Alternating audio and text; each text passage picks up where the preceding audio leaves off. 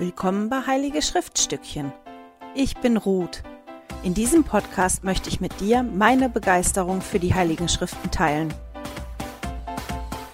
Hallo ihr Lieben, herzlich willkommen. Heute beschäftigen wir uns mit Lehre und Bündnisse 12 und 13 und Joseph Smiths Lebensgeschichte, die Verse 66 bis 75 und auch dem Teil, der hinten drin steht, der von Oliver Cowdery geschrieben worden ist.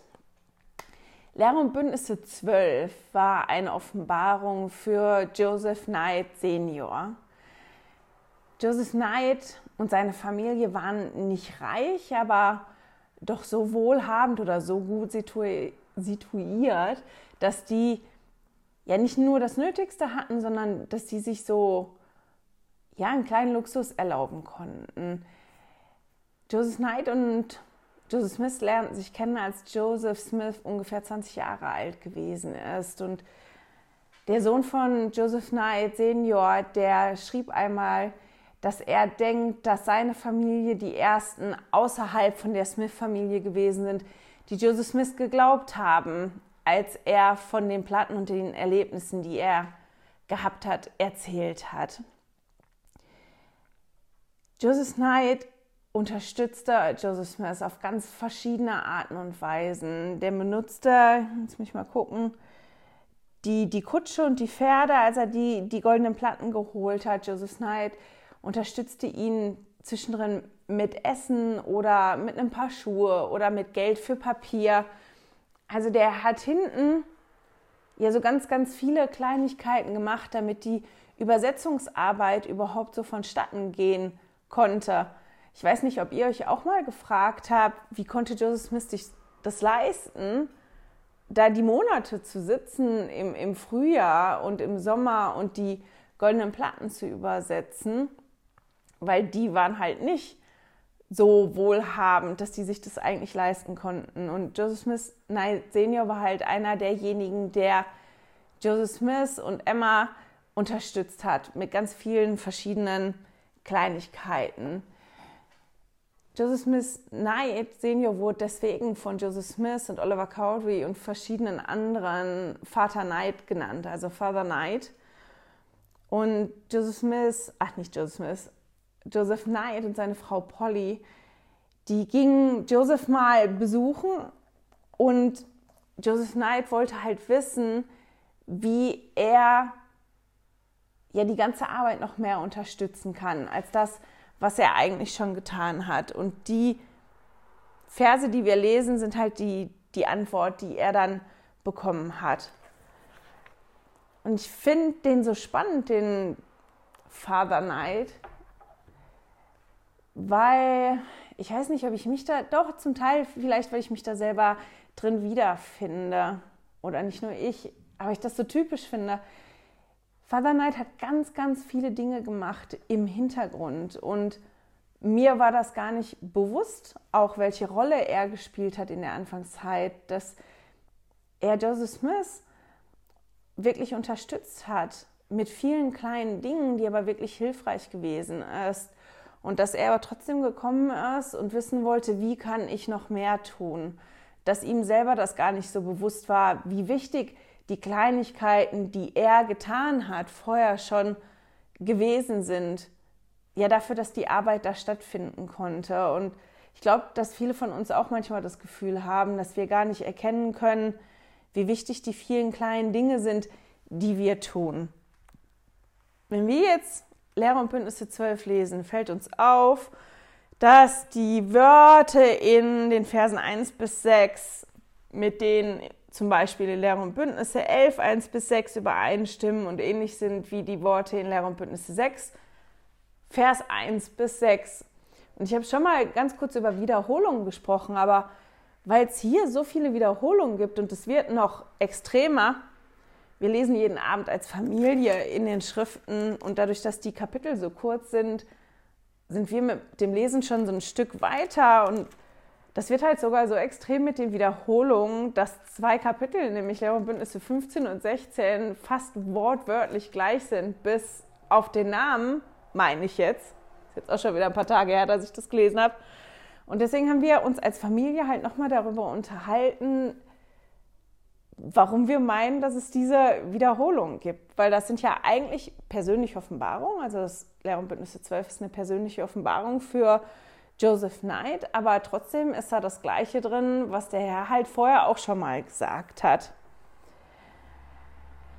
Frederik hatte den Gedanken, und den fand ich total toll, dass er halt gesagt hat, der Herr muss sich ja nicht für jeden Einzelnen immer ein komplett neues Bild ausdenken.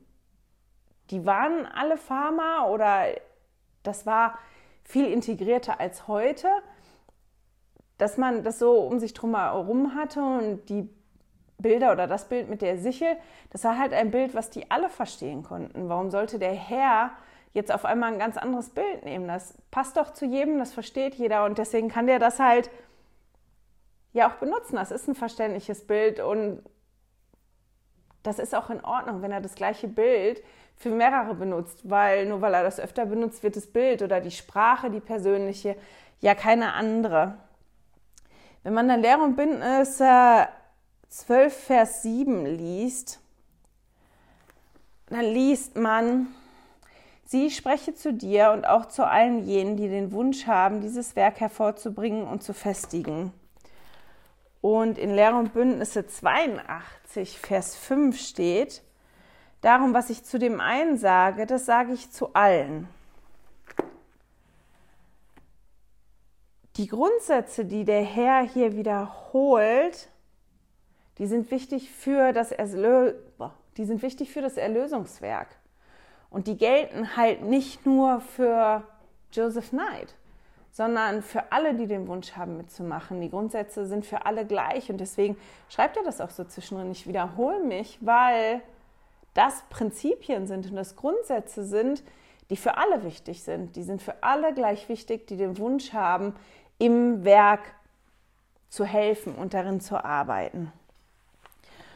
Und weil der diese oft wiederholt, habe ich gedacht, wir gucken uns vielleicht mal oder ja, wir gucken uns mal ein Ding an, was er wiederholt, was ich mir vorher nicht so ganz genau angeguckt habe.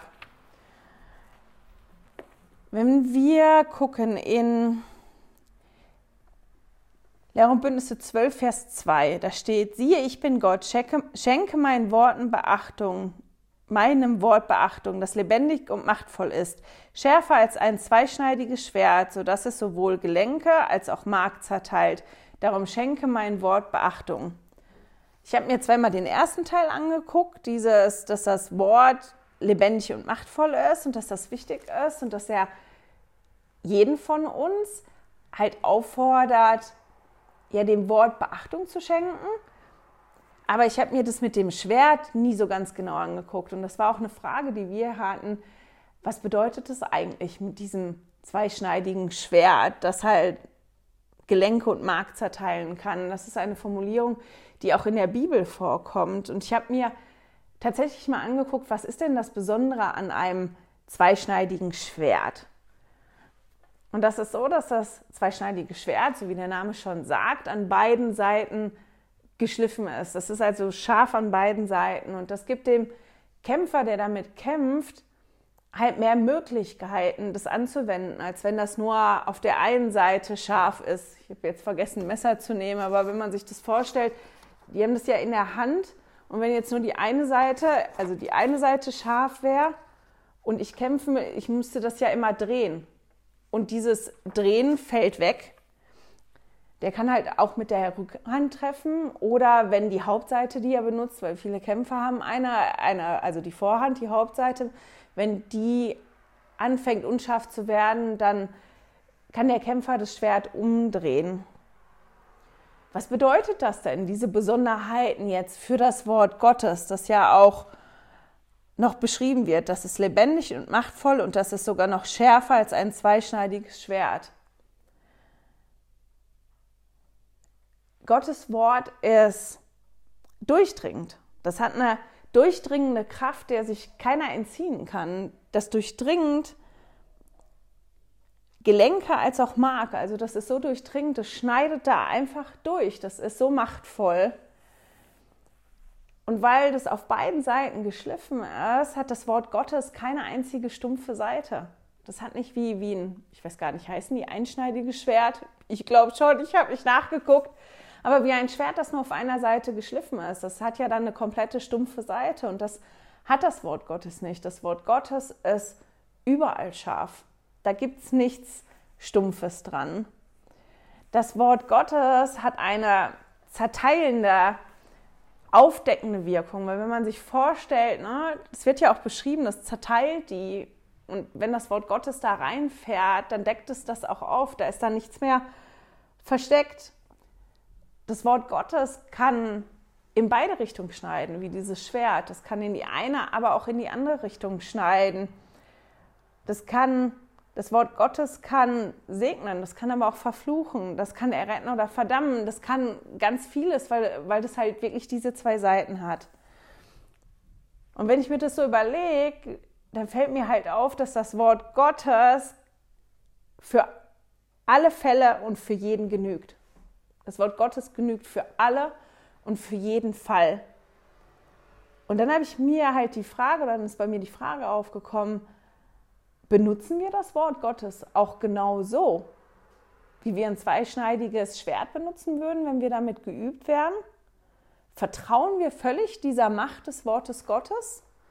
Wenn ich jetzt ein Schwert in die Hand nehmen würde, so ein zweischneidiges Schwert, ich könnte ja gar nicht damit kämpfen. Ich wäre überhaupt nicht in der Lage, damit zu kämpfen, weil ich habe damit noch nie gekämpft. Ich könnte weder kämpfen noch mich verteidigen.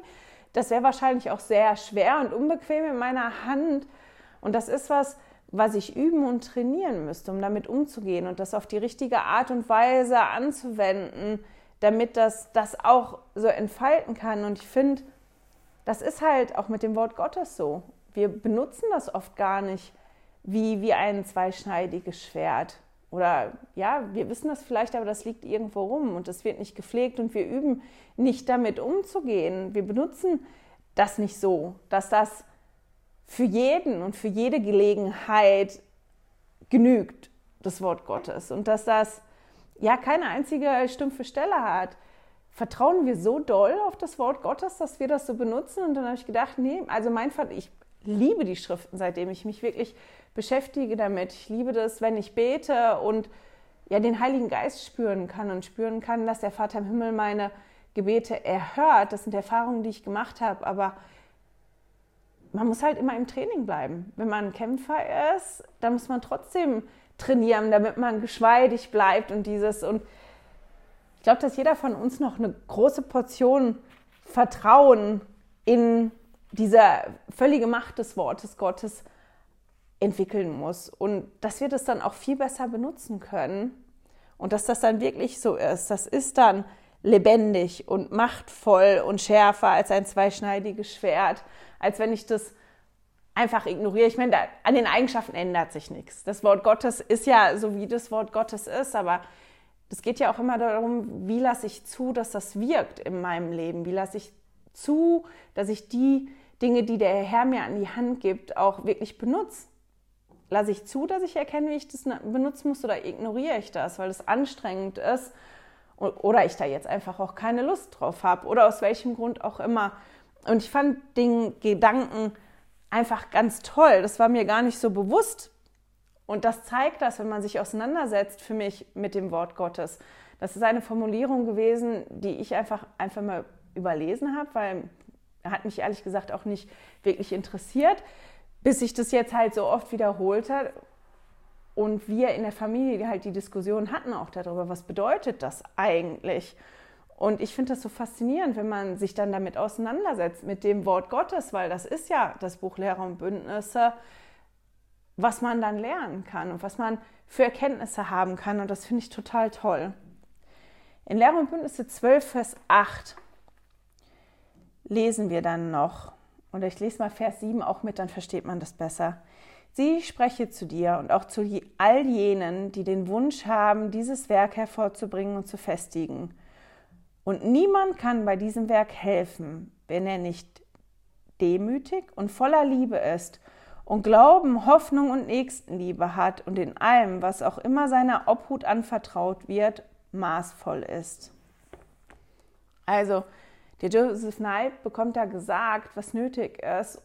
Und nicht nur Joseph Knight, sondern wir alle. Welche Eigenschaften nötig und wichtig sind. Nämlich Demut, wir müssen voller Liebe sein, wir müssen Glauben und Hoffnung haben. Ich finde spannend, dass er hier Liebe und Nächstenliebe trennt oder nicht trennt, dass er, sondern dass er das zweimal sagt, also dass Liebe zweimal da drin ist und dass wir in allem maßvoll sein sollen, was uns anvertraut wird. Als ich die Liste gesehen habe, kam bei mir halt dann die Frage, muss mal eben das nächste aufschlagen, was von diesen Eigenschaften oder welche von diesen Eigenschaften besitze ich schon? Oder von dieser Aufzählung, die da kommt? Und woran muss ich noch arbeiten? Was ist noch verbesserungswürdig? Entschuldigung. Und Präsident Nelson hat dazu Folgendes gesagt. Die Eigenschaften, nach denen wir eines Tages gerichtet werden, sind alle geistiger Natur. Dazu zählen Liebe, Tugend, Redlichkeit, Mitgefühl und der Dienst am nächsten. Ihr Geist, der ja mit dem Körper verhaftet ist und darin wohnt, ist imstande, diese Eigenschaften zu entwickeln und sie auf eine Weise zu zeigen, die für ihren ewigen Fortschritt ganz entscheidend ist. Geistiger Fortschritt wird durch folgende Schritte erreicht. Glaube, Umkehr, Taufe, die Gabe des Heiligen Geistes, uns ausharren bis ans Ende wozu das Endowment und die Siegelung der Verordnung des Heiligen Tempels gehören. Also der erinnert uns halt nochmal daran, dass das wirklich wichtig ist, dass wir diese Eigenschaften hier aufgezählt sind, ja, erreichen. Ich glaube nicht, dass irgendwer von uns die Imperfektion hier auf der Erde erreicht, aber es ist wichtig, uns immer mal wieder anzugucken, was sind denn die Eigenschaften, an denen ich arbeiten muss? Wie sieht es denn aus mit meiner Demut? Und mit meiner Liebe? Bin ich voll von Liebe? Habe ich Nächstenliebe? Wie sieht es aus mit meinem Glauben und meiner Hoffnung? Und dann noch ganz spannend der, dieser letzte Satz. Und in allem, was auch immer seiner Obhut anvertraut wird, maßvoll ist. Was ist denn meiner Obhut anvertraut? Das war so der erste Gedanke, den ich hatte. Was ist denn meiner persönlichen Obhut? Obhut anvertraut. Und wenn ich das entdeckt habe, wie gehe ich dann damit um? Ich habe keine klare Antwort, was mir jetzt ganz genau in Obhut gegeben wurde, aber das steht auf meiner Liste, wo ich mich mal mit beschäftigen muss und wo ich denke, wo es sich lohnen würde, dem Vater im Himmel wirklich mal danach zu fragen, was ist denn das, was du mir anvertraut hast? Weil nur wenn ich weiß, was mir anvertraut wird, kann ich ja maßvoll damit umgehen. Lehre und Bündnisse 13 ist ein sehr kurzes Kapitel. Das ist quasi nur ein Vers, wo wir lesen können, was Johannes der Täufer zu Joseph Smith und Oliver Cowdery gesagt hat, als er ihnen die Hände aufgelegt hat. Wie es dazu gekommen ist, können wir in den Versen 66 bis 75 in der Joseph Smith Lebensgeschichte lesen und auch ab Vers 71 in der Lebensgeschichte, muss man einmal nach hinten hüpfen, das ist ja dann so ein Sternchen am Ende und da kann man dann die Beschreibung von Oliver Cowdery lesen, von, von den Ereignissen, die da stattgefunden haben. Und Oliver Cowdery beschreibt das nicht ganz so nüchtern wie Joseph Smith, der ist ein bisschen blumiger, da kann man mehr sehen, wie ja, wie beeindruckend diese Erlebnisse gewesen sein müssen. Oliver Cowdery fängt zum Beispiel damit an, dass er sagt, das waren unvergessliche Tage, die die da erlebt haben. Joseph Smith und Oliver Cowdery haben die Goldenen Platten übersetzt. Und als die dritte Nephi übersetzt haben, sind die auf die Stelle gestoßen, wo die Nephiten von Jesus Christus belehrt worden sind. Und damit hat Jesus ja auch Joseph Smith und Oliver Cowdery quasi mit belehrt. Und als sie von der Taufe gelesen haben, waren, waren die aufgeregt. Joseph Smith ist wie sein älterer Bruder Alvin nie getauft worden. Und ich habe gedacht, wir lesen mal ein, zwei Verse von dem, was die übersetzt haben, woraufhin die dann in den Wald gegangen sind und gefragt haben. Und das fängt an in 3. Nephi 11, Vers 21. Ich denke, ich lese 21 und 22 vor. Und der Herr sprach zu ihm, ich gebe dir Macht, dass du dieses Volk taufst, wenn ich abermals in den Himmel aufgefahren bin. Und weiter rief der Herr, rief der Herr andere und sprach gleichermaßen zu ihnen, und er gab ihnen Macht zu taufen. Und er sprach zu ihnen, auf diese Weise sollt ihr taufen, und es soll keine Auseinandersetzung unter euch geben. Die beiden haben das halt, ja, gelesen, aufgeschrieben und die waren aufgeregt und die sind in den Wald gegangen und haben gebetet darüber, was das mit dieser Macht, die Jesus denen gegeben hat, zu tun hat und die Art und Weise, die dann in den Versen darauf beschrieben werden, in, in 3. Nephi 11, wie das ist mit der Taufe, wie das funktioniert. Und die haben ganz bestimmt eine ganze Menge Fragen gehabt und die sind in den Wald gegangen und dort ist ihnen Johannes der Täufer erschienen.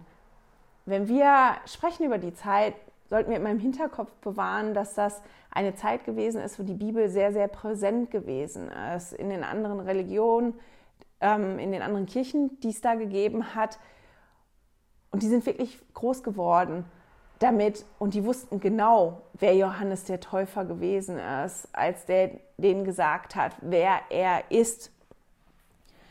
Und Johannes der Täufer hat den beiden dann die Hände aufgelegt und ihnen das gesagt, was wir lesen können in Lehre und Bündnisse 13.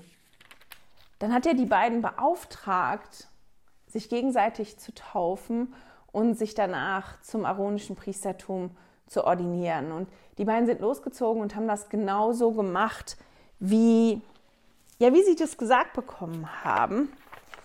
Und das ist tatsächlich so, dass die Beschreibung von Joseph Smith ein bisschen nüchterner ist, aber die von Oliver Cowdery ist total toll. Da können wir das ein bisschen sehen, wie beeindruckend dieses Erlebnis gewesen ist, wie groß das für die beiden gewesen ist.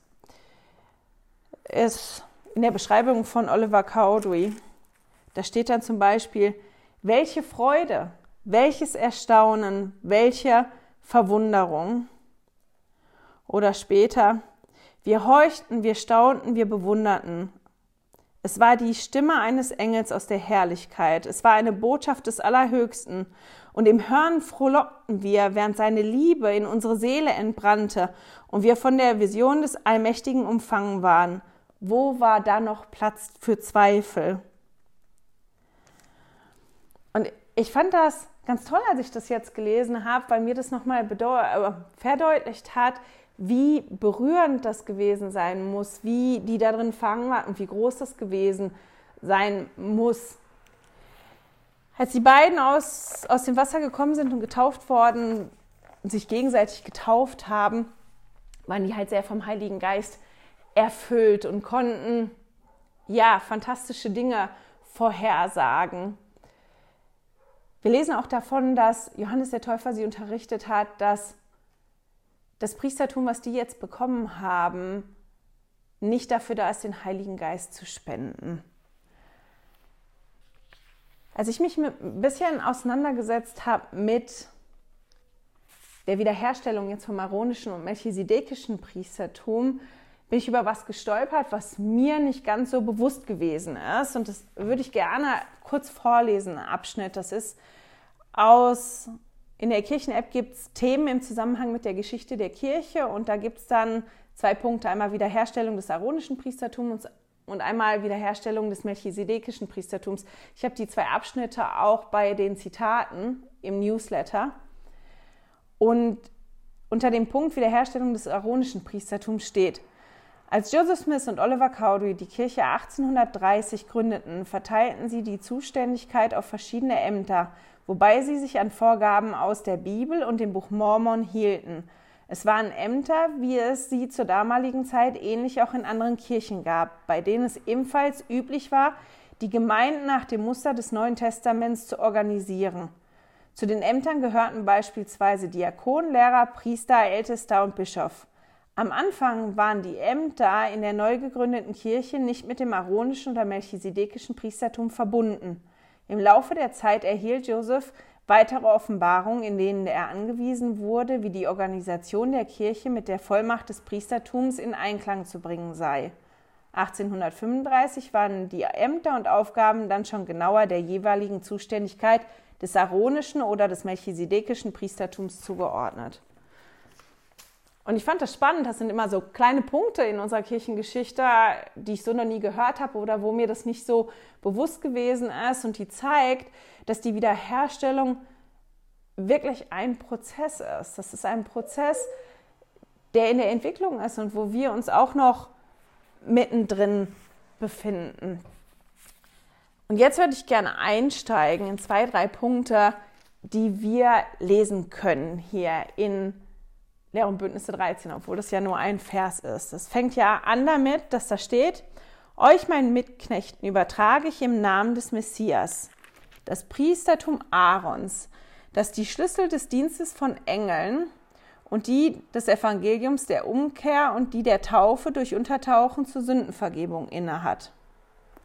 Das ist so der erste Teil. Und es fängt schon damit an, dass da steht, ich übertrage euch das Priestertum des Aarons, das die Schlüssel hat. Und ich finde, wenn wir jetzt anfangen, vom Priestertum zu sprechen, dass es sich lohnt, da mal genauer hinzugucken, was ist denn das Priestertum an sich, was sind die Schlüssel im Priestertum, was ist Priestertumsvollmacht, was ist ein Amt im Priestertum? Und so weiter. Das, was mir da direkt eingefallen ist, ist was, was ich, und jetzt habe ich glatt vergessen, den Namen äh, rauszusuchen, aber ich werde das noch nachtragen auf dem Zettel. Die Emily Bell Freeman, die ich so gerne gucke, die dieses Don't Miss This zusammen mit dem David Butler macht, die hat auf Instagram eine ganz, ganz große weltweite Studiergruppe, wo ja sie immer den Aufforderungen vom Propheten nachkommt. Wenn der Prophet uns auffordert, uns mit irgendwas zu beschäftigen, bereitet die quasi wie einen Leseplan vor oder verschiedene Dinge. Ähm, ja, und das ist dieses Halbjahr ganz extrem, weil die sich verschiedene Dinge rausgepickt haben, nur nicht, die, nicht nur die Aufforderung vom Propheten. Da wird zum Beispiel auch nochmal nach dem Vorrat geguckt, und das auf eine bisschen andere Art und Weise zu machen. Und unter anderem wurde auch nochmal gesprochen über die Frauen und das Priestertum. Und das ist der eine, der das Buch gemacht hat, was ich so toll finde.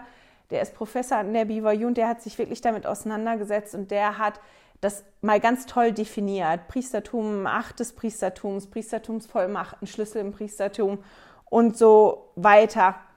Und das habe ich mal aufgeschrieben, sieht nicht schön aus. Ich tue das auch in den Newsletter rein. Vielleicht kann ich den Frederik überreden, das nochmal in schön zu machen, dass man sich das vielleicht wirklich ausdrucken und in die Schriften legen kann. Mir hat das sehr geholfen, das mal wirklich so auseinander zu bekommen. Ich habe aber auch ein tolles Zitat von Joseph Fielding Smith gefunden zu dem Unterschied zwischen der Vollmacht und den Schlüsseln des Priestertums. Er hat gesagt, Ganz allgemein ist das Priestertum die dem Menschen übertragene Vollmacht, für Gott zu handeln. Jedem, der zu irgendeinem Amt im Priestertum ordiniert wird, wird diese Vollmacht anvertraut. Jede Handlung, mit der dieser Vollmacht, jede Handlung, die mit dieser Vollmacht vollzogen wird, muss aber zur rechten Zeit und am rechten Ort auf die rechte Weise und gemäß der rechten Ordnung getan werden. Die Macht, diese Tätigkeit zu leiten, bezeichnen wir als die Schlüssel des Priestertums.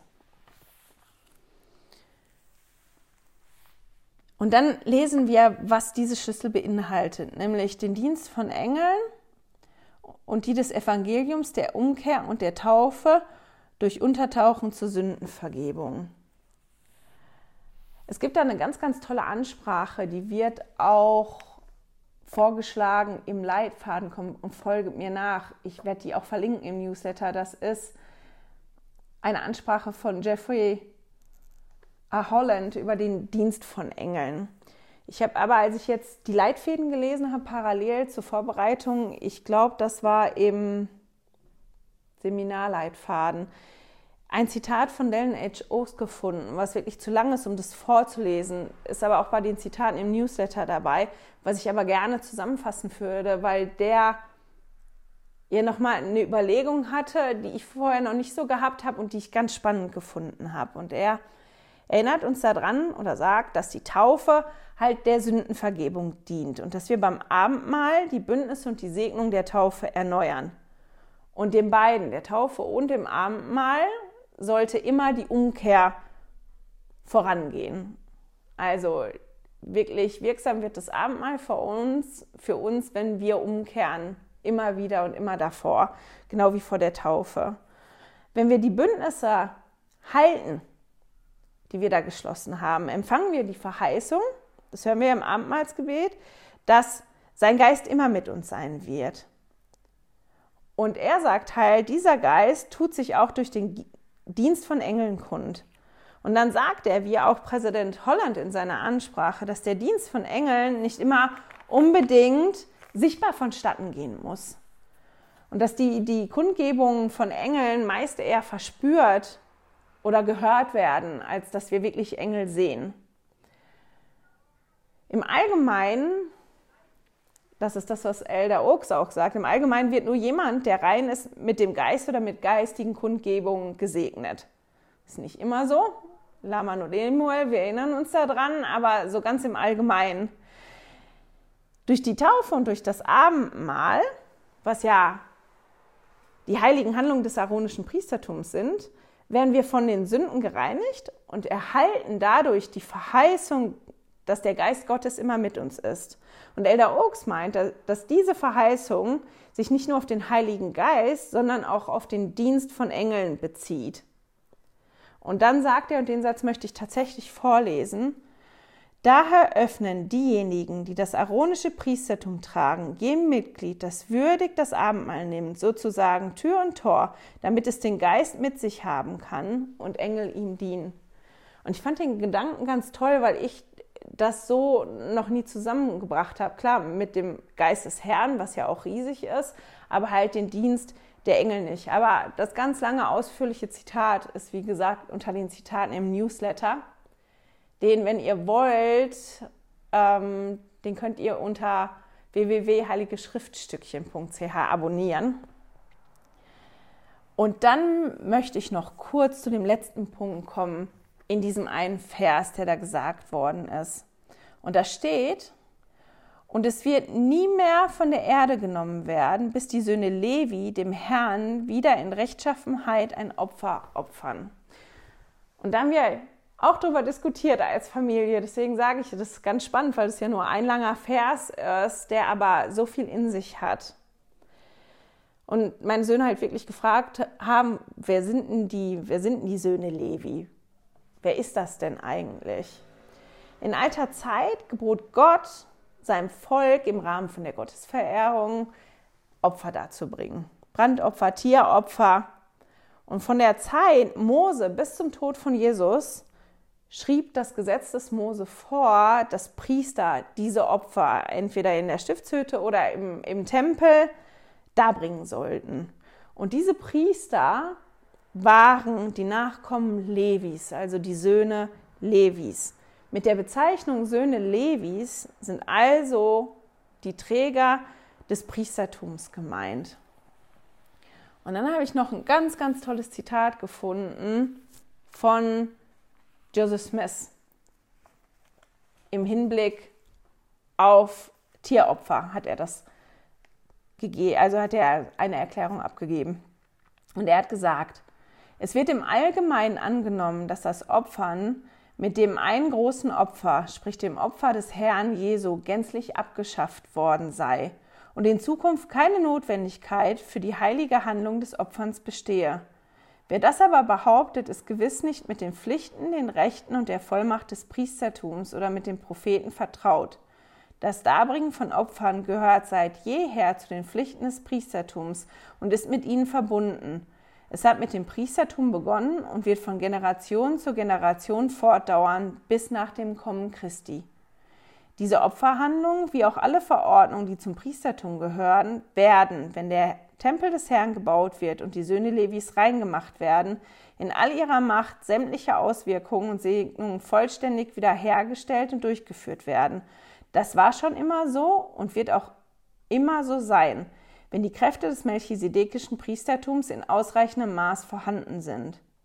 Wie könnte es denn sonst eine Wiederherstellung von allem geben, wovon die heiligen Propheten gesprochen haben?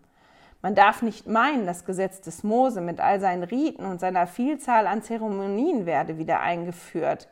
Davon haben die Propheten nie gesprochen, sondern das, was schon vor den Tagen des Mose existiert hat, nämlich das Opfern, wird eine Fortsetzung finden. In den Zitaten habe ich noch ein bisschen mehr dazu, was da steht, zu den Opfern und zu den Söhnen Levis. Aber ich fand das ganz interessant und es geht halt heute nicht um die Tieropfer, sondern um ganz andere Opfer, die wir bringen. Ein Beispiel, was mir zum Beispiel, ein Beispiel, das mir einfällt, das ist auch gut. Ein Beispiel, was mir zum Beispiel einfällt, ist, wenn wir unsere Zeit opfern, um zu dienen. Das ist manchmal ein kleines Opfer, manchmal ein ganz großes Opfer. Und es gibt ganz, ganz viele verschiedene Arten von Opfern. Und das, was ich jetzt mitgenommen habe daraus, ist, dass, dass wir Opfer bringen immer ein Teil auch von all dem sein wird, bis Jesus dann auch wieder wiedergekommen ist. Dass das nicht was ist, was der Herr halt heute nicht mehr von uns möchte. Der möchte nicht mehr von uns, dass wir jetzt Tieropfer darbringen, aber der möchte halt schon, dass dieses weiß gar nicht, wie ich das umschreiben soll, aber dies, dass das Teil ist, dieses Opfern, so wie Joseph Smith das ja auch beschrieben hat, dass das auch zur Wiederherstellung dazugehört, dass wir Opfer bringen auf die eine oder auf die andere Art und Weise. Ein Punkt, den der Theodor gesagt hat, als wir uns darüber unterhalten haben, was jeder von uns bis jetzt aus dem Buch Lehre und Bündnisse mitgenommen hat, ist, dass er gesagt hat, dass was er interessant findet, ist, dass man sehen kann, ja, dass das ein Prozess ist und dass da wirklich etwas wiederhergestellt wird, dass da was in Bewegung ist, dass da was passiert und dass da wirklich eine Kirche aufgebaut und das Evangelium wiederhergestellt wird. Und dass das wichtig ist für uns, weil wir ja noch mitten in der Wiederherstellung drinstecken und dass wir deswegen so viel daraus mitnehmen können. Und, und dieser Gedanke war mir ganz am Anfang gar nicht so bewusst und ich fand das total toll. Und als ich jetzt die, die zwei Kapitel gelesen habe, habe ich gedacht, der hat so recht.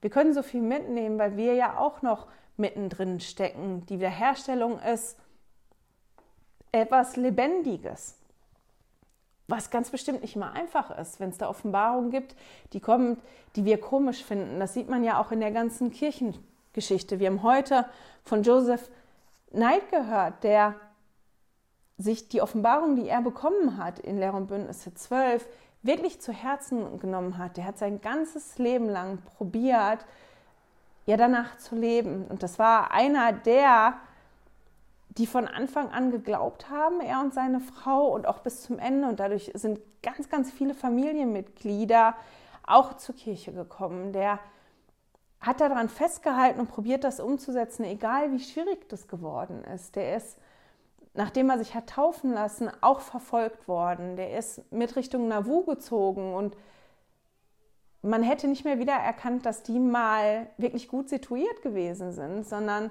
die waren wirklich arm und der war krank, der konnte nicht arbeiten. Er hat dann vom Hohen Rat der Kirche sogar ein Haus geschenkt bekommen, weil die Glaubenstreue bekannt war und bekannt war, wie viel er gegeben hat von seinem, wie doll seine Frau ihn unterstützt hat. Wir können an der Geschichte auch sehen, wie wichtig das ist, dass man zusammenarbeitet als Familie oder als Paar. Wir haben das Gegenteil gesehen bei Martin Harris, wo die Frau dagegen gearbeitet hat, was dann passieren kann.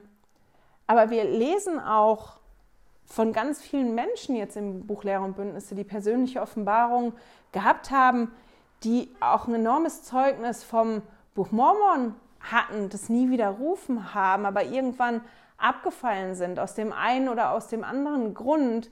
Und teilweise war das auch, weil die Schwierigkeiten hatten damit, wie die Wiederherstellung vonstatten gegangen ist. Und auch die Wiederherstellung ist nicht bis heute nicht fehlerfrei gelaufen, weil wir sind ja alle nur Menschen und wir sind alle nicht perfekt und wir machen Fehler und der Vater im Himmel lässt in einem gewissen Maß auch zu, dass unsere Kirchenführer Fehler machen. Der lässt nicht zu, dass ja, die, die Kirche schlimm in die Irre geleitet wird, aber der lässt Raum dafür, dass jeder einzelne von uns, und dazu gehören auch alle Kirchenführer, ja, dass jeder Raum hat zu wachsen. Und zum Wachsen gehört auch, dass man manchmal Dinge nicht richtig macht.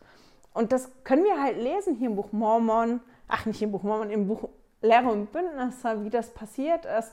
Und das ist auch teilweise auch heute noch so, wenn, wenn eine Änderung kommt oder wenn Offenbarungen kommen ähm, und was verändert wird, dass das nicht immer leicht ist für jeden von uns oder dass wir eine Aufforderung bekommen und manchmal bockig sind gehöre ich auch mit dazu. Ich schreie auch nicht immer hip hip hurra, wenn ich eine Aufforderung bekomme vom Propheten, womit ich mich beschäftigen soll oder was jetzt wichtig ist.